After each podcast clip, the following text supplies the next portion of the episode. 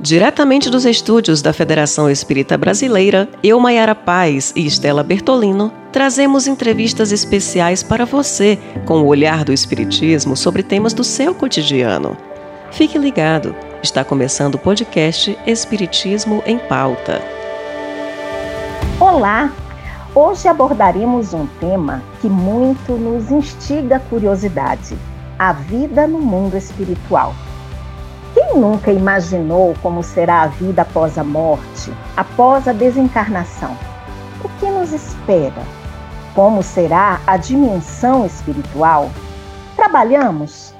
O que será que comemos? Nos vestimos? Como bem nos esclarece o Espiritismo, nós sabemos que após a desencarnação, o espírito passa a viver associado às mentes que lhe são afins, em outra dimensão da vida, que é conhecida como mundo ou plano espiritual, que é o quê? Um mundo normal, eterno, pré-existente e sobrevivente a tudo. Mas por mais que tenhamos tanto material nos esclarecendo, Mayara, e diga-se de passagem que é um belo e vasto material, a exemplo da coleção A Vida no Mundo Espiritual, ditada pelo espírito André Luiz, o certo é que ainda estamos todos aprendendo e muito interessados, claro, em saber para onde iremos afinal.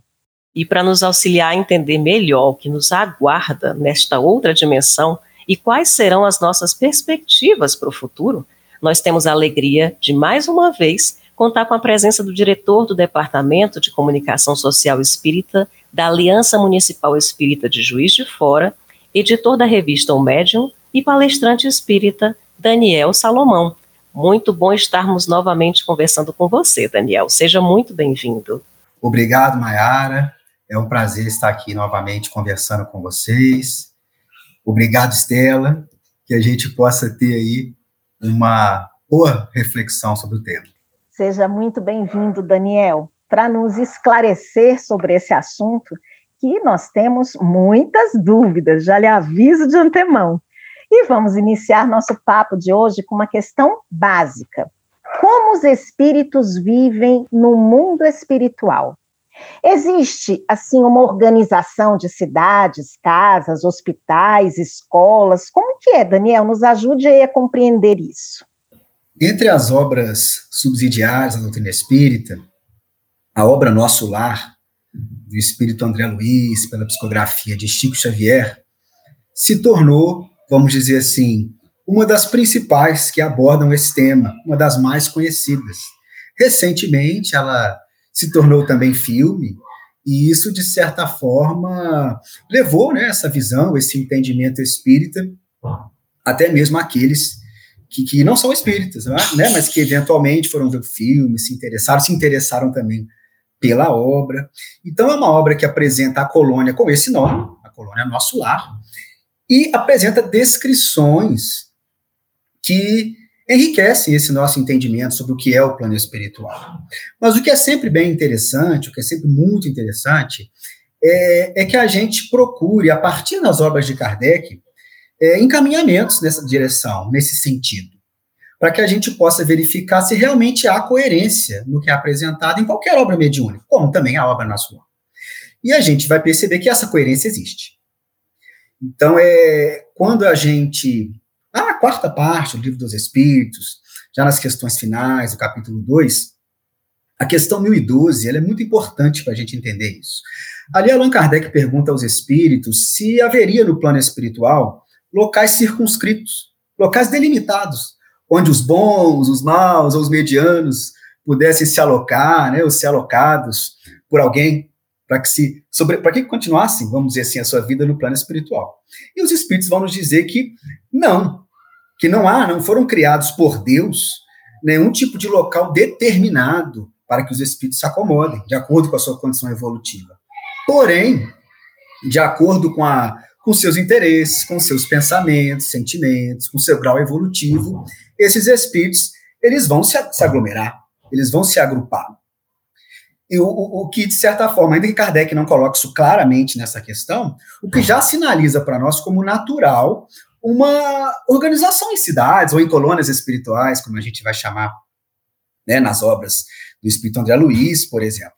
Então, é, é muito coerente, né, já a partir dessa questão.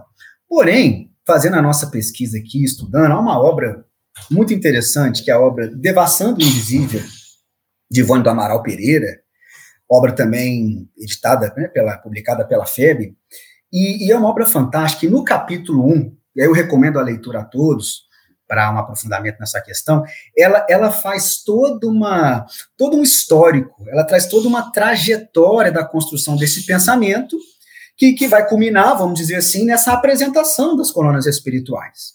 Então, ali ela vai trazer observações que Kardec já aponta. Então, por exemplo, no, no livro dos médiuns, na segunda parte, né, ao capítulo 8, um capítulo famoso, né, que é o laboratório do mundo invisível, ali nós já, somos, já somos apresentados a, a, essa possibilidade que os espíritos têm de manipular os fluidos, pelo pensamento, pela vontade, e, de certa forma, construir coisas. Ali a gente tem um caso famoso, né, do homem que aparece com uma caixinha de rapé e ali, em cima desse episódio, Kardec faz várias questões, e ali ele vai entendendo como é que funciona esse tipo de criação, esse tipo de construção dos espíritos. O que já vai abrir também é, possibilidades, né? Se eles constroem objetos, por que não? Né? Não poderiam construir coisas maiores, não poderiam construir moradias. Então, olha que coisa legal a gente começar a ver essa coerência. Isso ainda é, é, é desenvolvido na obra Gênesis, né? todo aquele capítulo 14, né, que vai tratar dos fluidos ali, Kardec sintetiza muito bem esse entendimento que ele já obtém, já obteve dos espíritos, bem antes, né, da, da, da obra Nosso Lar. Há uma, um outro caso bem interessante também, na obra O Céu e o Inferno, em que isso fica até um pouco mais explícito, quando a gente vai para a segunda parte, aquela, que é fantástica, né, onde há aquelas, aquelas entrevistas, vamos dizer assim, né, ou relatos de espíritos sobre o seu processo de desencarnação, sobre o que, que estão vendo agora nessa Nossa, vida. Um aprendizado grande, essa parte é um aprendizado grande, né, Daniel, esses depoimentos. Exato. E ali no capítulo 2 dessa, dessa segunda parte, em Kardec vai apresentar alguns casos de espíritos felizes, como ele vai dizer, ele apresenta ali a Condessa Paula, e é um discurso que ela faz na, na, na sua comunicação mediúnica, né? É um discurso que ela faz em, em, que ela vai falar das moradas celestes, né? Vai falar das belezas que ela vê no plano espiritual, que são muito, é, vamos dizer assim, sendo redundante, mais belas do que as belezas que nós vemos aqui na Terra. Ela, ela já vai sinalizar essa questão das moradas, das assembleias de espíritos. Olha que coisa, que coisa interessante. E aí, até voltando para esse capítulo 1 do Devassando Invisível, é, após né, a gente fazer essa, essa, essa, lembrança né, do que Kardec já nos aponta sobre isso, ela vai tra trazer também a, as visões de Leon Denis, né, na obra No Invisível, por exemplo, muito interessante, ele vai trazer é, já conclusões nesse sentido a partir das suas pesquisas, na obra Depois da Morte, já no final ali do século XIX, ele, ele traz descrições muito interessantes, já semelhantes ao que o livro Nosso Lar vai trazer. Como também ela vai falar do, do, do Ernesto Bozzano, né, italiano, uma obra que se chama Crise da Morte, que ela, inclusive, ela segue bem a linha da obra O Céu e o Inferno. Há ali esses registros, né, dessas conversas com os espíritos, e ele apresenta ali também ideias nesse sentido, como o Nosso Lar nos apresenta. E aí, fazendo esse caminho, e como eu coloquei no início, é sempre interessante, para a gente observar a coerência da doutrina espírita, a gente volta para o nosso lar volta para a obra Nosso Lar, volta para a colônia Nosso Lar, e ali a gente chega na pergunta, né, na, na, resposta, vamos dizer assim, no cerne da resposta, porque o que a gente vai ver é uma organização ali de uma cidade, com departamentos, com ministérios, com setores de trabalho, dos mais diversos, né, daqueles que vão é, se voltar ao acolhimento de espíritos que estão chegando é, logo após a desencarnação, às vezes em condições de perturbação, em condição de sofrimento. Então, há um grupo grande ali é, que, vai, que, que vai atuar nessa questão. Há departamentos ali que vão. Vamos até falar mais disso à frente. É, que vão é, tratar da reencarnação, tratar das comunicações mediúnicas, é, é cursos para desencarnados, para encarnados, às vezes durante o sono, né? É, toda essa programação do retorno espiritual, programação de é, visitas, às vezes aos planos inferiores, ou mesmo aos encarnados para apoio. Então, que a gente vai ver isso: hospitais, escolas, é, edificações, tudo isso aí muito bem descrito, como também vai ser descrito, e, e foi comentado né, na introdução, na, na sequência da obra Nosso Lar. na coleção A Vida no Mundo Espiritual, como também através é, do Espírito Manuel Filomeno de Miranda, pela psicografia de Divaldo Franco, a gente vai ver apresentações muito semelhantes. Falamos da Ivone aqui, né, tem um livro Memórias de um Suicida, do Espírito Camilo Cândido Botelho, em que também é, é, há uma descrição muito detalhada de uma colônia espiritual. Né? Então, o que a gente vê, sim, é, é são verdadeiras cidades, né, com estruturas, o que é muito interessante. Agora, eu vou até aproveitar para fazer uma observação, Mayara, uma observação, Estela, porque conversando certa vez, quando saiu o filme Nosso Lar, e aí eu conversando com um colega não espírita, e ele disse o seguinte: ah, porque nosso lar é o céu dos espíritas, né? E o umbral é o inferno dos espíritos. Falou assim para mim. Olha só. Pois é. Aí, olha como é que as coisas têm que ser bem compreendidas, né? Mas Sim. ele não era espírita, né? Não era espírita. Então a gente compreende. Aí eu comentei com ele, né? Não, olha, não é essa a ideia. Né? Recomendei a ele a leitura das obras de Kardec, a obra do Céu e o Inferno, vai tratar disso é, claramente, né? Eu comentei com ele, não, que não é essa a ideia. Né? Não é no sentido de um céu, mesmo porque é, essa vida no plano espiritual é muito vasta. Né? Não dá para a gente dizer que é só nosso lar. Há uma imensidão aí de possibilidades, de coisas. Né? Então não é nesse sentido, como também o umbral, acabou que eu não falei muito dele aqui, não era o caso também, né? A gente jamais pode entender como uma ideia de inferno. Porque sabe o que acontece? Muitas vezes nós nos tornamos espíritas, e às vezes oriundos de outras tradições religiosas, o que, que a gente faz? A gente às vezes muda o nome das coisas, mas continua com o pensamento anterior. Né? Então, às vezes, eu vou tratar dos espíritos obsessores com o pensamento de diabo, de demônio, quando o nosso pensamento é diferente. Da mesma forma, nosso lar, da mesma forma, umbral. Né? Então, é, é importante a gente observar que há diferenças, não é, não é o mesmo entendimento. Muito bom. Nessa sua fala, Daniel, a gente já pode anotar vários títulos, né? que podem esclarecer mais sobre a vida no mundo espiritual, como é do lado de lá, né, a exemplo do próprio nosso lar que você falou, e que também foi retratado no cinema, né? E em breve teremos novidades nesse sentido, né, o público pode já ficar atento, e que trouxe também muito conhecimento, né? Por conta da, da de ter ido para a grande tela. Estou gostando muito de saber sobre isso tudo, Daniel, e tem uma pergunta que muitos fazem, e eu tenho certeza que é motivo de preocupação para muita gente, principalmente para aqueles que admiram uma boa refeição. Os espíritos ainda necessitam se alimentar depois que desencarnam? E se eles comem, o que que eles comem afinal? Pois é, essa questão realmente é muito interessante. Inclusive, e eu também estou foi... interessada nessa resposta pessoalmente, Olha viu, só. Daniel? é interessante, e até quem vai apontar isso também, hoje eu estou fazendo muita propaganda da Ivone Pereira, né? Quem vai apontar Ela é merece, Daniel, ela merece. Merece, né? O, o capítulo 2 dessa mesma obra, Devassando Invisível, ela, ela entra um pouco nessa questão é, dessa, dessa nossa condição no plano espiritual, tanto em relação a, a, ao vestuário, que é o principal desse capítulo, mas já sinalizando algumas coisas também sobre a alimentação. E até uma, uma até antes de falar da, da, da alimentação, Mayara, eu acho interessante a gente até comentar um pouco sobre essa questão do vestuário também, porque logo nesse, nesse capítulo 2 ela faz uma citação muito interessante, né? A Joana d'Arc, né, como a gente sabe, médium, né, ali francesa, do século XV, ela, ela já ali, quando já presa, né, colocada ali para interrogatórios, uma das perguntas que foi feita a ela tem muito a ver com essa, com essa nossa discussão aqui, porque ela relatava conversar muitas vezes com São Miguel, e aí um dos bispos que vai interrogá-la vai perguntar a ela, né, talvez tentando constrangê-la, é, se São Miguel aparecia a ela desnudo. E aí ela dá uma resposta fantástica, ela vai dizer o seguinte, você acha que Deus não tem com que vesti-lo? Ela responde dessa forma. Muito né? bom. Olha que coisa interessante. Então a gente vê que essa preocupação não é só nossa, né, Estela? Não é só nossa, Mayara sempre, ela sempre ocorreu. Né? E o que é interessante também é que nos próprios registros é, mediúnicos da história, os próprios registros bíblicos ou de outras tradições religiosas, é, a gente não vai ver relatos de, de espíritos, né, ou anjos, o nome que eles queiram dar, aparecendo nus. Né? Eles sempre aparecem com, com alguma vestimenta. E o que a gente vai perceber é que, pela informação é, que os espíritos vão nos trazer, já no contexto da doutrina espírita, isso é plenamente coerente e possível.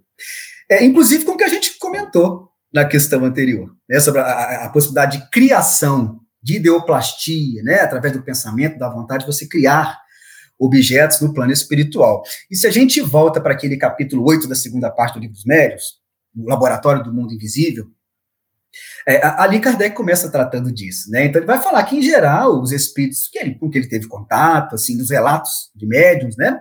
É, aparecem é, envoltos em panos, em túnicas, mas eventualmente pode aparecer com roupas que usavam quando estavam encarnados, né? Como nós usamos é, aqui agora. E ele vai deixar muito claro, e aí ali é, há também perguntas e respostas nesse capítulo, é bem interessante, e, e vai ficando muito claro que é, há essa possibilidade. Então, eu não vou dizer nem que é uma necessidade, tá? Mas há essa possibilidade de que roupas, vestimentas sejam plasmados ali, sejam criados é, por essa manipulação de fluidos, tanto dos próprios espíritos, que vão aparecer vestindo aquela roupa, vamos dizer assim, né? Quando, quando não é possível, isso a gente vê também na obra Nosso Lar, é, é possível que esses espíritos vistam roupas produzidas por outros espíritos. Então, é, é, no livro Nosso Lar nem fica muito é, discriminado como que seria essa diferença, mas aparece isso lá. Né? Então há essa possibilidade. Então, no plano espiritual, na colônia Nosso Lar, né? então as pessoas podem, elas vão encontrar vestimentas. Como também tem essa possibilidade. Aí vai depender também né, do conhecimento que o espírito tenha sobre esse processo, né? Então vai depender é, dessa possibilidade para que ele crie também as suas vestimentas. Então é até interessante é, no livro Evolução em Dois Mundos, também do, do, do Espírito André Luiz, psicografado pelo Chico e pelo Valdo Vieira, ali na segunda parte a, aparecem essas questões aí é, semelhantes a que a gente está tratando aqui, né? E lá tem isso, essa questão da, da, das roupas. E ali o André Luiz ele vai chamar atenção que muitas vezes o próprio espírito, numa comunicação mediúnica, né, vamos, vamos pensar assim, numa, num episódio de um fenômeno de evidência, ele pode aparecer também ali para o médium é, de uma forma que, que reflita, por exemplo, uma, reencarna, uma encarnação que ele teve no passado, e ele queira se manifestar, fazendo uma referência aqui. É, então vai aparecer, é, quando, como Emmanuel, né, muitas vezes com roupas aí é, de aspecto romano, né, então dá toda essa, é, essa possibilidade, né, há toda essa, essa liberdade, tá? A gente recomenda também, eu falei do capítulo 14, da, da, obra Gênese, né? Ali, inclusive, Kardec vai nos mostrar que esse tipo de criação pode ser até inconsciente. Não de roupas, mas até de objetos. Né? Então, às vezes, algo que você pensa no plano espiritual, algo que você está habituado. Então, inconscientemente, você pode criar aquilo. Você vai aparecer com aquele objeto, com aquela roupa, aquela vestimenta, sabe? Então, é, é isso é muito interessante.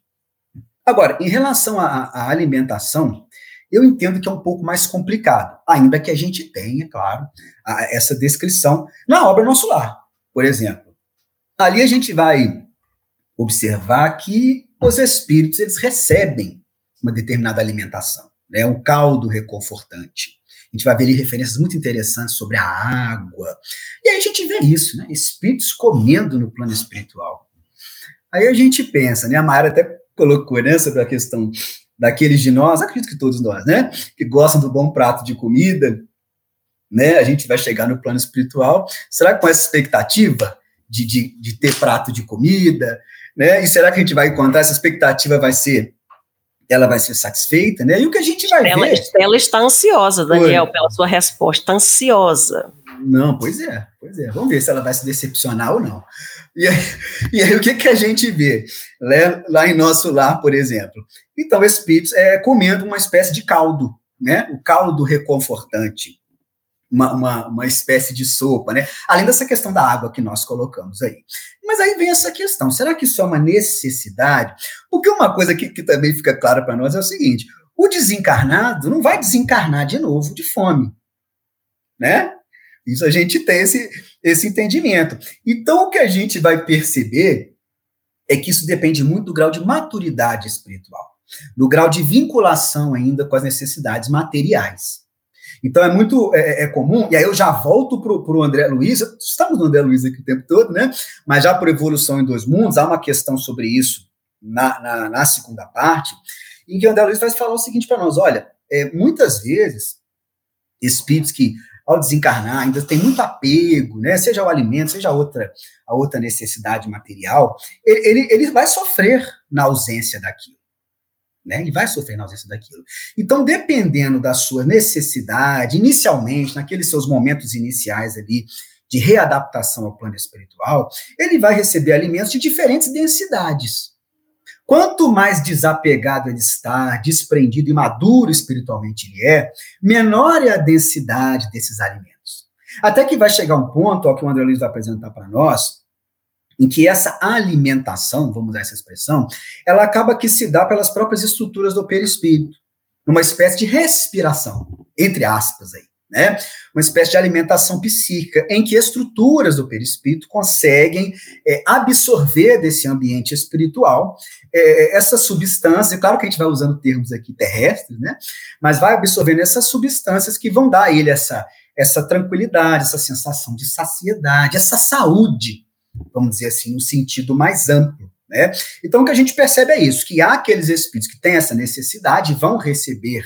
O que é muito legal a gente ver né, gente? Porque não há uma, uma não há um descolamento de realidades, sabe? Isso seria uma espécie de violência um pouco, né? Então você está numa realidade aqui encarnada, você desencarna, é, você, claro, pode ter apegos, pode ter dificuldades, e você não vai chegar num ambiente em que isso vai ser cortado de uma vez só. Né? Não seria caridoso. É uma transição, né? né? Uma transição. Então, é, a gente vê que tudo faz muito sentido sabe? E, e, é claro que a gente percebe, já, já observei algumas resistências em relação a esse tipo de entendimento é, em alguns espíritas, né? O que também não é problema nenhum, porque a doutrina espírita é uma doutrina de discussão, né? De, de questionamento, né? Mas o que, o que nos parece, a partir do que, do que a obra de Luiz traz, né? Em coerência com a proposta de Kardec, é que isso é muito é, possível nesse sentido, né? Não há algo, não há nada aí que a gente observa é, inco como incoerente, né, de forma alguma. Né? Agora, a única questão é, é, essa da necessidade, sabe? Talvez necessidade não seja a palavra exata, né? mas uma espécie de demanda, uma espécie ainda de, de apego, de vinculação, e que a gente percebe, como André Luiz vai nos explicar, que de acordo com a nossa maturidade espiritual, a gente vai se, li se liberando, né? Então, Estela, não é que a gente vai sofrer porque não vai ter aquele prato de comida maravilhoso, é porque a gente não vai querer. Olha que coisa maravilhosa. Né? Eu espero que eu não queira, assim. Eu espero que esse caldo reconfortante seja bem confortador. Será? Vamos ver. Stella, eu acho que a gente tem que começar o processo transitório, já iniciar com a sopinha, caldinho, começar, porque aí facilita quando chegarmos lá. É, não sei, vou pensar nesse caso. Não fiquei muito convencida, não, Daniel. Ué, vamos ver o que, que vai ser. Não é? Inclusive, a gente fica pensando em tudo isso que você falou: vestimenta, é, trabalho, escola, hospital, o alimento, que até agora eu ainda não fiquei tão confortante assim com essa história, mas a gente ouve muito falar que aqui na Terra é como se fosse uma cópia da dimensão espiritual, né? E também aprendemos que lá na espiritualidade tem tudo que existe aqui, mas que nem tudo que existe aqui, é, nem tudo que existe lá tem aqui. Aí eu falei, gente, como é que é isso mesmo? Como é que é essa história? É cópia, não é cópia? Se é cópia mal feita? como que a gente pode entender essa história, Daniel? Então, essa, essa, essa questão, ela, ela apareceu para mim a primeira vez, quando eu estava lendo a obra Os Mensageiros, que é a obra em sequência, a Nosso Lar, né, em que há essa, aquela, essa continuidade das explicações do Espírito André Luiz, e ali há um momento, há um dos capítulos, em que André Luiz se surpreende ao ver um quadro, uma pintura, em Nosso Lar, né, a pintura do Martírio de São Diniz. E quando ele vê aquilo, ele pergunta: Nossa, mas eu já vi essa pintura lá na Terra. Né? E aí ele vai ser explicado que, que na verdade, vai, vai, vão explicar a ele que, na verdade, aquele que pintou teve o contato com essa pintura no plano espiritual. E ao mesmo tempo ele vai ver que aquela mesma pintura, ela tinha uma vivacidade, ela tinha uma... É porque a gente, André Luiz, ele tenta fazer analogias para nos explicar, né? mas não é fácil para ele também traduzir isso. Mas ele vai dizer para nós que, que, aquele quadro tinha uma, uma apresentação diferente, tinha algo a mais ali. né, algo a mais do que o que ele havia visto na Terra. O que já sinaliza para isso que você colocou, Estela, essa questão da cópia. Né? Mas vamos, vamos ampliar mais, vamos pesquisar mais, porque quando eu, eu li, fiquei pensando nisso, mas né, a gente tem que, que investigar mais. E aí o que é interessante? A, a acho que até chegou a falar no início aqui da, da, da nossa conversa sobre a pré-existência, essa prioridade do mundo espiritual sobre o corpóreo.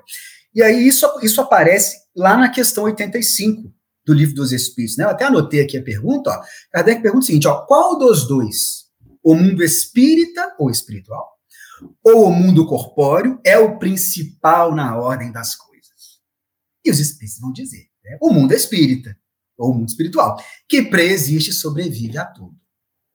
Ou seja, isso também já vai nos encaminhar nessa direção. Peraí, se há esse mundo que ele, é, ele sobrevive, ele pré-existe, ou seja, o mundo material é algo, é, entre aspas, secundário, algo posterior, então a gente pode entender que se há algo que, que, que reflete, é o, é o mundo corporal, ao refletir o espiritual. E aí, nosso lar, Agora voltamos, olha, olha a importância dessa obra para esses assuntos, né, gente? Para toda a obra do André Luiz, isso é muito interessante. Lá tem um, um, um, capítulo também que André Luiz está conversando com Lísias, e aí ele começa a observar né, a, a grandeza da colônia Nosso Lar, e ele começa a ver as semelhanças, como nós estamos vendo aqui, com as estruturas terrestres, e, e, e aí o Lísias vai dizer para ele que no plano espiritual é, a gente vai ver uma cópia melhorada da Terra. Eu falei, mas peraí, o que que copia o quê? Na verdade, não há nenhum problema nessa expressão que o Lísias é, nos trouxe. O que ele quer dizer, na verdade, que é o que a gente tende a, a, a concordar por toda essa pesquisa, ainda vou citar Maltoba daqui a pouquinho, o que ele vai nos mostrar é o seguinte, que é, é, mesmo que a gente não use essa, essa expressão cópia, o que a gente vai ver é que as estruturas que nós, enquanto espíritos, criamos, observamos e vivenciamos no plano espiritual, a gente naturalmente tenta reproduzi-las aqui enquanto encarnados, mas a gente não consegue ter essa mesma vivacidade, né, essa mesma beleza, essa mesma qualidade que a gente observa no plano espiritual. Então, acho que a gente pode entender mais nesse sentido. Mas eu fiquei encucado com essa expressão da, da, da, da Terra ser uma cópia imperfeita do plano espiritual. Porque, e olha que coisa interessante, como é que são as coisas. Às vezes a gente escuta essas frases, né, do movimento, do movimento espírita, e a gente vai repetindo, vai falando, e a gente às vezes não sabe de onde é. Já viu? E é importante sempre a gente pesquisar. E eu fiquei encucado com esse negócio. E eu fui achar e eu nem vou dizer que a primeira vez que ela apareceu foi nessa obra, não, tá? Mas eu fui achar numa obra do Espírito Manuel Flamengo de Miranda, pelo Divaldo Franco, se chama Painéis da Obsessão. Olha que interessante. E foi uma pesquisa árdua, hein? E ali, o Manuel Flamengo de Miranda, né, tratando um determinado assunto, ele vai dizer o seguinte, aí eu até coloquei aqui aspas, ó, ele vai dizer, vai dizer o seguinte, ó, considerando ser a vida física uma cópia imperfeita da espiritual, Aí eu fiquei feliz. Eu achei, ah, né? Mas assim, igual eu disse para vocês, eu não sei se, se a gente vai encontrar essa expressão em outra obra, até anterior ou posterior, né? Mas o que a gente vai ver é isso, sabe? Uma, uma, uma, um encaminhamento a partir das posições de espíritos diferentes, vamos dizer assim, né? É, e em coerência com a proposta kardeciana, de que a gente pode, pode dizer isso sim. Né? A gente pode dizer que a, a, a, a cultura vamos dizer assim, humana, ela vai se manifestar, enquanto encarnados, de uma forma, eu pensei aqui, mas não vou dizer mais pobre, mas talvez de uma forma mais simples do que a gente vai observar nessas, nessa possibilidade infinita da cultura espiritual. Ótimo, Daniel. A gente tem, é engraçado que uma dúvida vai puxando a outra, né? e a gente elucida uma e aparecem outras tantas. Uma outra que eu estou pensando, que é recorrente, é também em relação aos afazeres, né, os trabalhos. Alguns até dizem que após a morte do corpo físico, o espírito fica descansando eternamente. É isso mesmo que acontece ou nós temos também trabalhos, estudos para uma convivência coletiva e produtiva?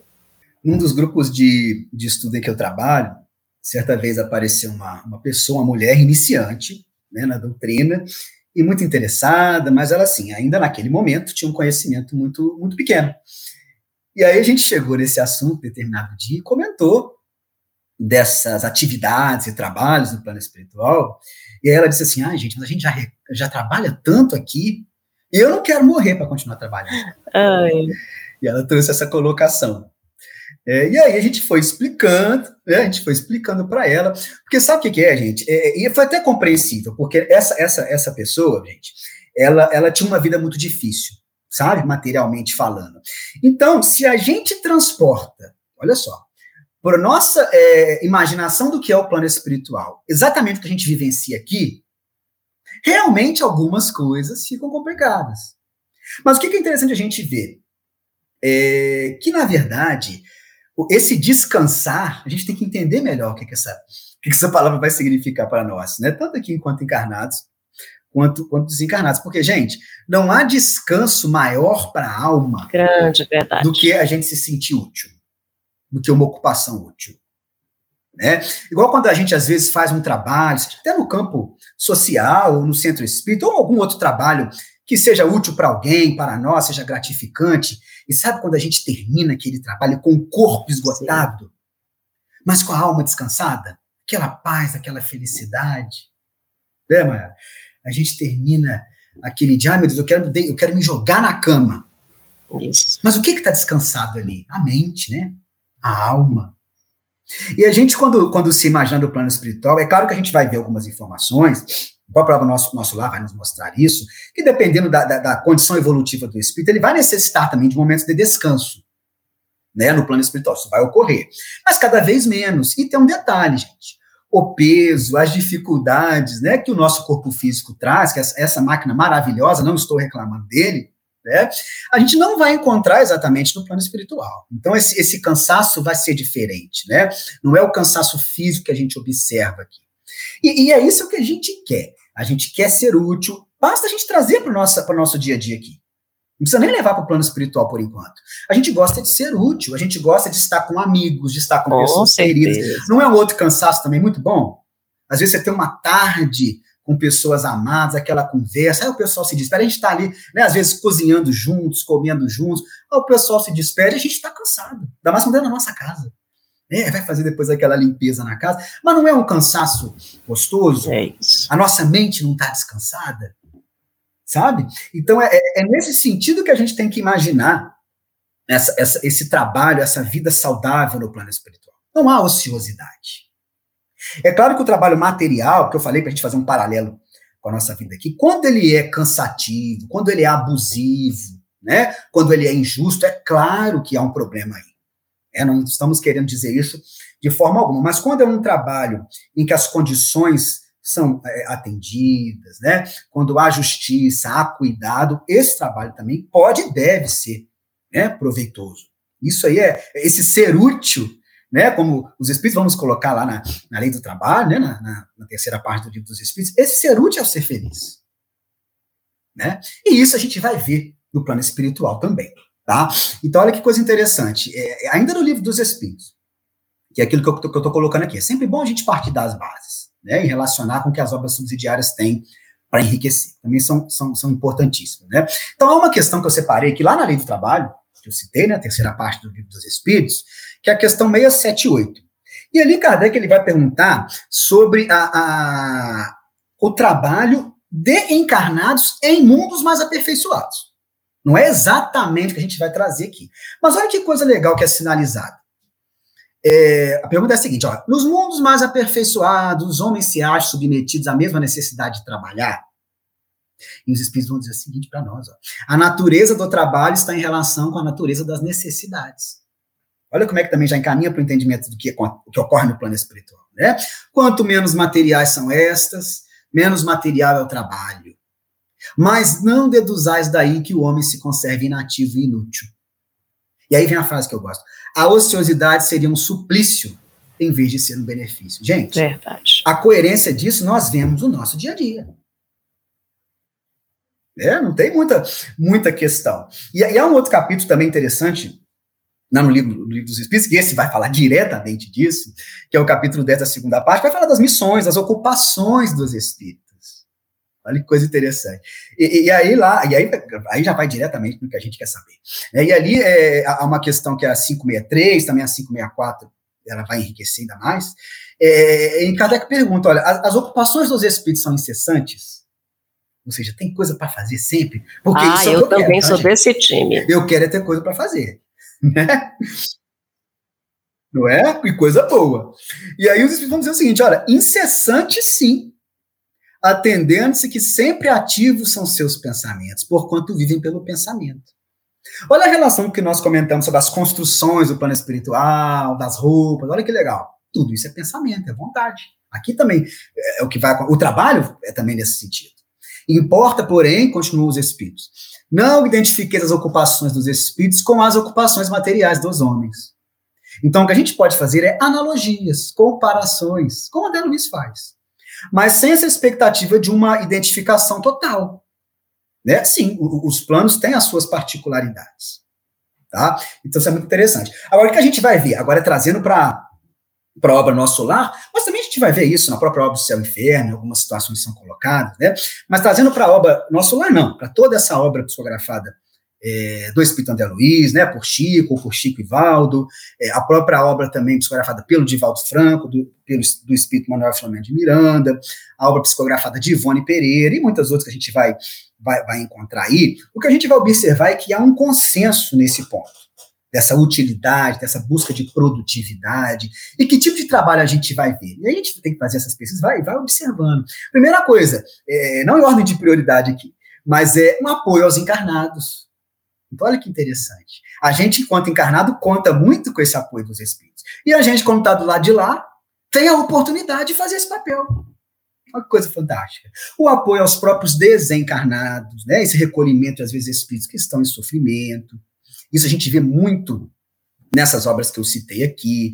Então, há verdadeiras instituições, às vezes, além dessas colônias, né? Mas há instituições vinculadas a colônias, é, instaladas, às vezes, nessas regiões de sofrimento, em que os espíritos vão auxiliando aqueles que estão em condição ainda de desequilíbrio. Então, olha que coisa maravilhosa. É, é, a questão de cursos, de aprendizado, de aulas.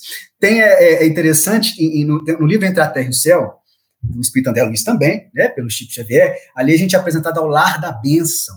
Olha que coisa legal, que é um setor em que os espíritos trabalham é, com crianças recém-desencarnadas. Olha que legal. E não tão recém assim, mas com esse cuidado com aqueles espíritos que desencarnam na infância, na juventude. Então, há toda uma equipe que se direciona a isso. Então, é muito interessante, né? Ah, outra coisa também é, que eu até falei para essa, essa companheira do grupo de estudo, né, que reclamou que ia ter trabalho. Eu falei, olha, mas tem lazer também. Tem coisa legal também. Então a gente vai ver no nosso lar aquela a natureza, né, o bosque das águas, a questão da música, os encontros, né, gente, entre familiares, entre amigos. Então isso tudo também acontece é, no plano espiritual. É, são atividades, atividades maravilhosas. A própria atividade de planejamento reencarnatório, de planejamento de comunicações mediúnicas. Então, gente, é uma, é uma diversidade de, de atividades, de ações que a gente pode desenvolver. Ó, não vai faltar trabalho. Não vai faltar nada, Estela. Maiara, não vai faltar trabalho. Agora, a gente tem que correr atrás. Isso é até uma discussão interessante que tem nosso lá, não vou entrar nela aqui, mas de, às vezes, espíritos que, claro, têm o seu livre-arbítrio e podem não querer fazer essas atividades, né?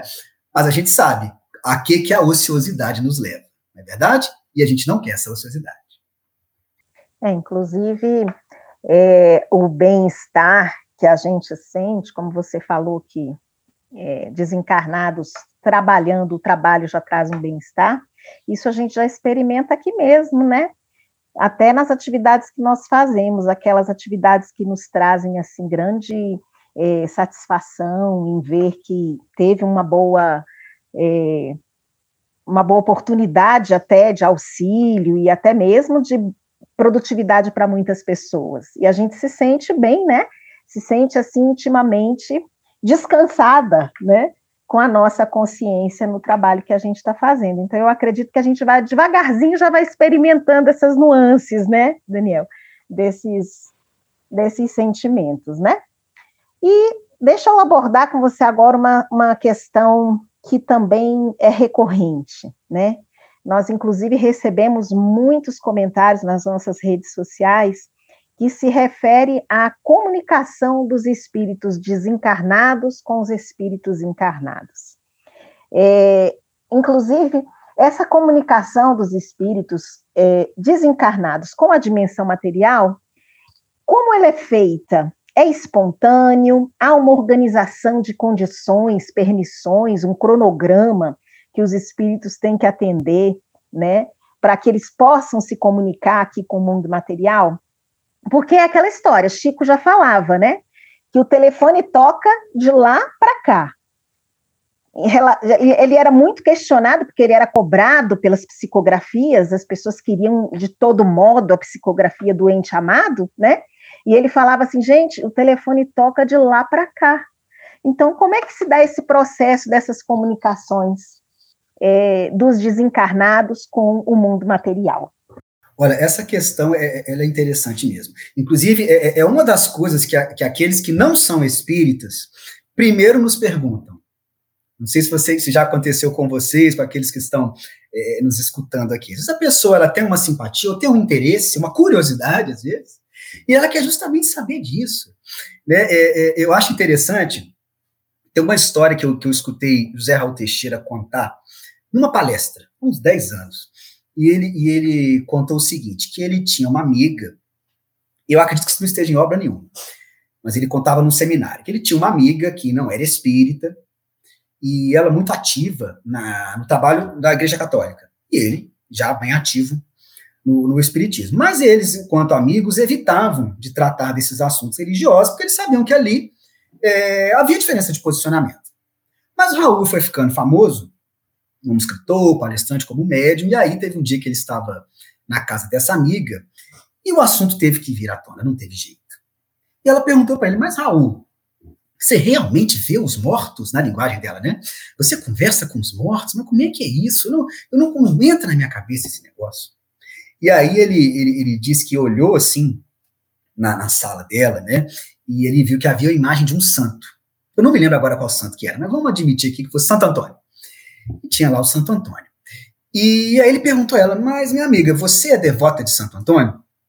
Ela disse a ele assim: sou, nossa, Santo Antônio está sempre comigo nas alegrias, na tristeza. Eu estou sempre conversando com ele, orando, pedindo o apoio dele. E fez todo aquele discurso. E você já sabe onde que o Raul foi né? E aí ele, né? aí ele perguntou para ela, mas Santo Antônio também não morreu? E se foi o Santo Antônio mesmo, eu repito, eu não sei qual era o santo ali.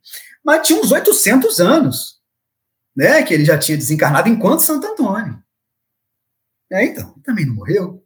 Você também não acredita, né, que, que um morto, entre aspas, está conversando com você? E aí depois ele não contou o que aconteceu depois, tá? Eu não sei se eles romperam a amizade, eu não sei se ficou tudo bem, né? Mas isso mostra, gente, como que essa, essa questão da mediunidade, ela, ela, ela faz parte tanto das, nas tradições religiosas como um todo, né, como até mesmo na, na, na, na no, pensamento popular, nas crenças populares. A questão dos espíritos, essa comunicação, isso está na nossa cultura, isso extrapola vamos dizer assim, o movimento espírita. Né? Agora, como é que isso funciona? Que é a pergunta. É claro, gente, que, que a gente vai ver é, duas possibilidades. Como os espíritos têm o seu livre-arbítrio, e os médiums também, é possível que esse intercâmbio mediúnico ele ocorra sem planejamento. Ele ocorra de forma desordenada. Sabe? Ele ocorra é, sem que haja uma equipe por trás. Então, isso tecnicamente é possível. Como também, e aí é o que a gente vai ver a partir das obras espíritas, é, é interessante, isso desde Kardec a gente vai ver, tanto em, termo, em termos de recomendação, como nos próprios relatos de, das reuniões mediúnicas das quais ele participava, a gente vai observar que há sempre um acompanhamento espiritual no trabalho. Né? Então, além daqueles espíritos que vão se comunicar, há um grupo que apoia aquele grupo de encarnados ali. Há um trabalho nos dois lados. Então, aqueles grupos mediúnicos sérios, por exemplo, aqueles médiums sérios, voltados à caridade, porque essa é a proposta da mediunidade para o espiritismo, né? não é outra. Esses médios, naturalmente, vão ser acompanhados de equipes que vão coordenar esses trabalhos. Então, por exemplo, numa reunião mediúnica de esclarecimento, de enfermagem espiritual ou de desobsessão, esses vários termos que, que aparecem, aqueles espíritos que estão em sofrimento são encaminhados ali por equipes. Né? Aqueles médiums são acompanhados por esses espíritos, por essas equipes, no processo de intercâmbio. Né? E o que também se mostra muito natural para nós, não é verdade? Se a gente já viu até agora que há toda uma organização no plano espiritual e se a gente sabe que há organização nesse sentido aqui na Terra, por que, que não vai haver essa, essa presença? Né? Por que, que não vai haver essa, essa organização? Então, também é, é, é muito natural. E quando há esse, esse, esse apoio, vamos dizer assim, desses grupos sérios no plano é, espiritual, é claro que há organização, é claro que há planejamento. Então, por exemplo, de nosso lar, né? Imagina que isso é um pouco isso é apresentado na obra. Imagina que eu queira, eu desencarnado, queira me comunicar com os meus parentes. Né, eu queira mesmo visitar os meus parentes que estão encarnados ainda. Se eu quero me, vamos dizer assim, me associar àquele grupo, a colônia Nosso Lar, por exemplo, que tem essa organização, é interessante que eu siga as recomendações deles, não é verdade? Daqueles espíritos que estão numa condição de, eh, de maturidade maior do que a minha. E a gente vai muita, muitas vezes ver ali esse tipo de recomendação. Olha, não, vamos ver. Lá há aquele Ministério da Comunicação. Não, então vamos ver as possibilidades, vamos ver como é que vai ser isso. Né? Então a gente já vê isso no, no livro Nosso Lá e nas obras que, que se seguem, né? Do lado do plano espiritual. Ah, e há outras obras do, do André Luiz também, nessa sequência, né? A obra Missionários da Luz, por exemplo. Mas principalmente a obra Nos Domínios da Mediunidade, em que a gente já vê é, o funcionamento da reunião mediúnica, tanto no plano encarnado quanto no plano espiritual. A gente vê esse funcionamento, ou seja, além daquele planejamento nas colônias, por exemplo, a gente vê o planejamento e a ação já aqui no plano terrestre. Né? Então, é, é, o que a gente vai ver isso, esses espíritos dando todo o apoio à reunião mediúnica, eventualmente se comunicando, orientando aquele grupo, trazendo bons fluidos, boas energias para que aquele médium desempenhe seu trabalho de forma adequada, às vezes fazendo aquela sepsia do ambiente, do ponto de vista espiritual, criando é, é redes protetoras, barreiras protetoras a pensamentos inadequados, a espíritos, às vezes, mal intencionados, né? Então, o que a gente vê é isso. Quando nós somos, vamos dizer assim, quando esse trabalho mediúnico ele é sério, segue as bases espíritas, segue as bases, é, segue Jesus, vamos dizer assim, esse acompanhamento da espiritualidade é sempre presente, gente, sempre presente. Agora, tem uma coisa que é, que é, é interessante. É, a Mayara ou a Estela, vocês chegaram até a comentar sobre o Chico Xavier, do telefone, né, que toca de lá para cá, e, e algo que, que, que, se popularizou muito a partir do trabalho do Chico foi justamente por essas, a questão das cartas, né, dessas cartas mediúnicas. Porque Chico, a gente sabe, teve um trabalho nesse sentido, além de muitos outros, muito rico. Né? Um trabalho, inclusive, ficou muito famoso, em que às vezes familiares ou amigos que, que tinham assim algum, né, algum, algum ente querido desencarnado iam lá procurar Chico Xavier, para quem sabe é, não receber alguma comunicação desse espírito. Então, primeira coisa, ali também naquele trabalho havia organização. Entre os encarnados, sim, mas entre os desencarnados também.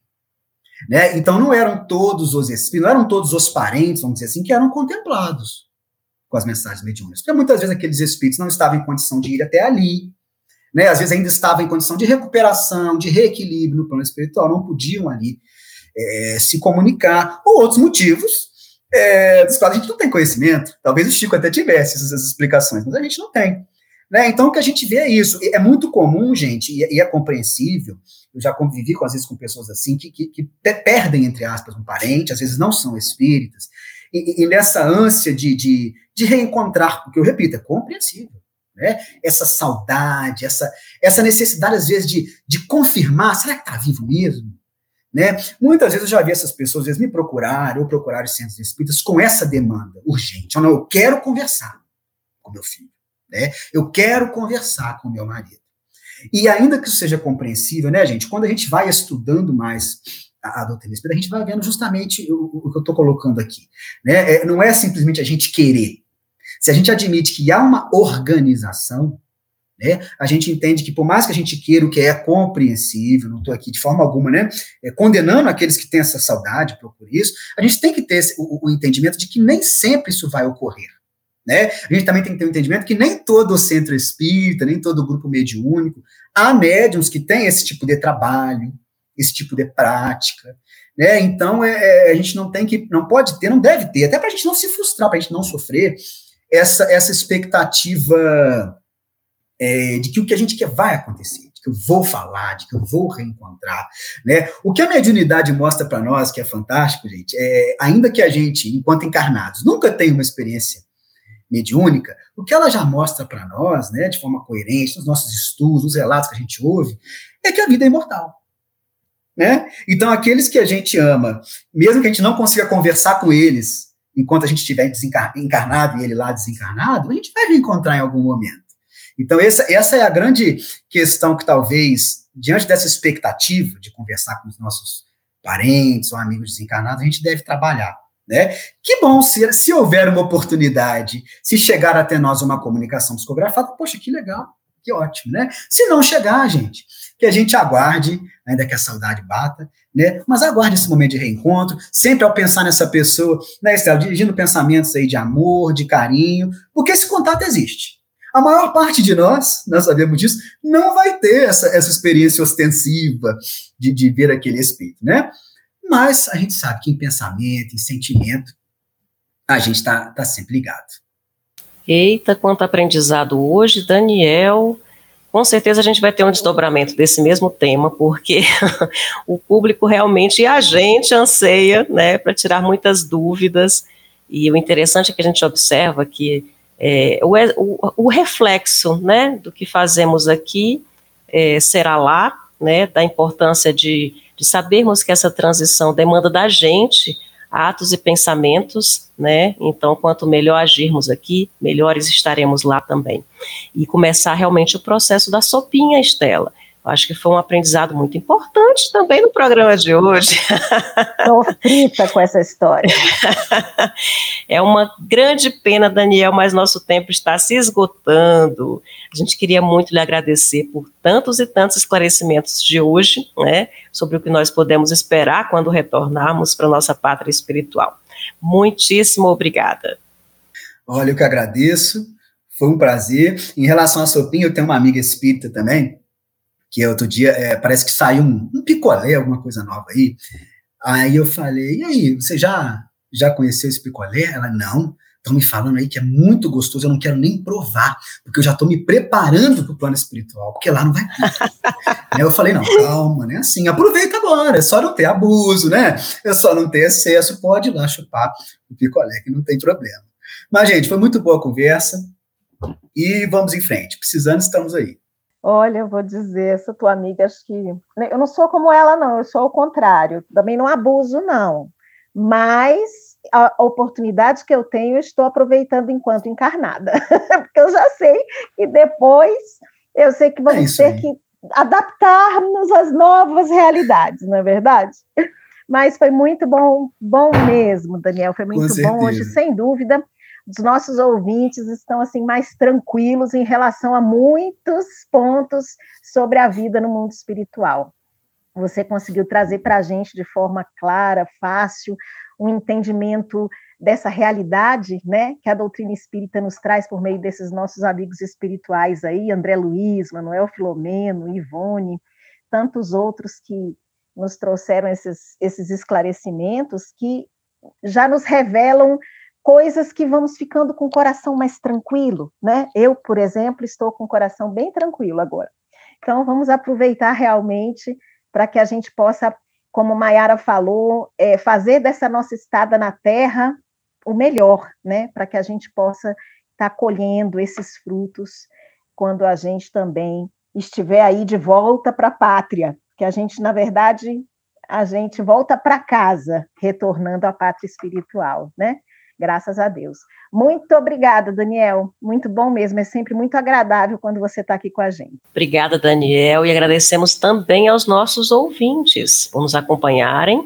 Caso desejem enviar sugestões de temas ou tirar outras dúvidas, basta mandar um e-mail para comunicação@febnet.org.br. Até o nosso próximo encontro. E se você gostou do podcast Espiritismo em Pauta, não esqueça de nos seguir em arroba FebPodcast. Até a próxima! Este podcast é uma produção da Comunicação da Federação Espírita Brasileira e pode ser ouvido no FEB Podcast. Espiritismo em Pauta um olhar do Espiritismo sobre temas do seu cotidiano.